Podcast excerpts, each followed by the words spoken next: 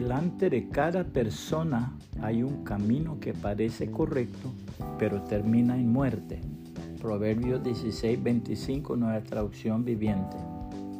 Los extraviados lloran. En lo alto de una torre y después de mirar hacia todos los rumbos, un muchachito exclamaba, Veo, veo, veo. ¿Qué ves? preguntaron sus compañeros que estaban al pie de la torre.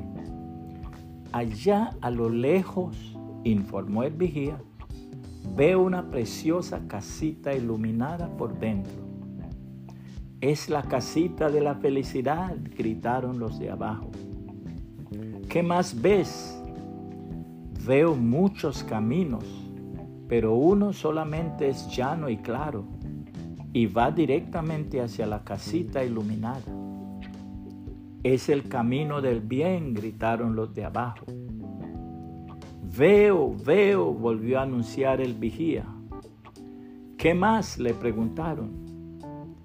Algunos hombres, contestó, van por caminos que no llegan a la casita. ¿Algo más? Veo, Di pronto, di. Veo que los extraviados lloran. La palabra de Dios enseña que algunos no aceptan la invitación de Dios. Respondiendo Jesús les volvió a hablar en parábolas diciendo, el reino de los cielos es semejante a un rey que hizo fiesta de bodas a su hijo y envió a sus siervos a llamar a los convidados a las bodas mas estos no quisieron venir.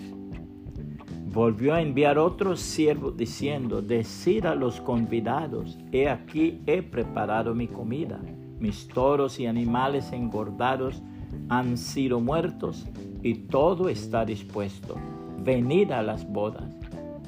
Mas ellos, sin hacer caso, se fueron, uno a su labranza y otro a sus negocios, y otros tomando a los siervos, los afrentaron y los mataron.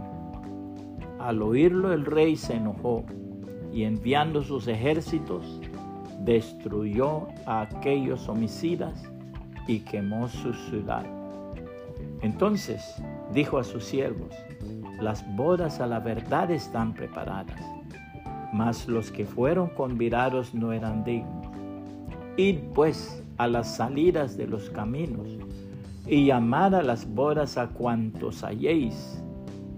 Y saliendo los siervos por los caminos, juntaron a todos los que hallaron, juntamente malos y buenos, y las bodas fueron llenas de convidados.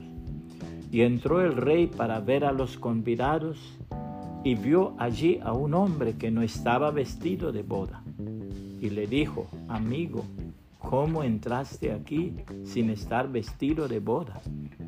Mas él enmudeció. Entonces el rey dijo a los que servían, atadle de pies y manos y echadle en las tinieblas de afuera. Allí será el lloro y el crujir de dientes, porque muchos son llamados y pocos escogidos. Mateo 22, 1 al 14, Reina Valera 1960. Puede compartir esta reflexión y que el Señor Jesucristo le bendiga y le guarde.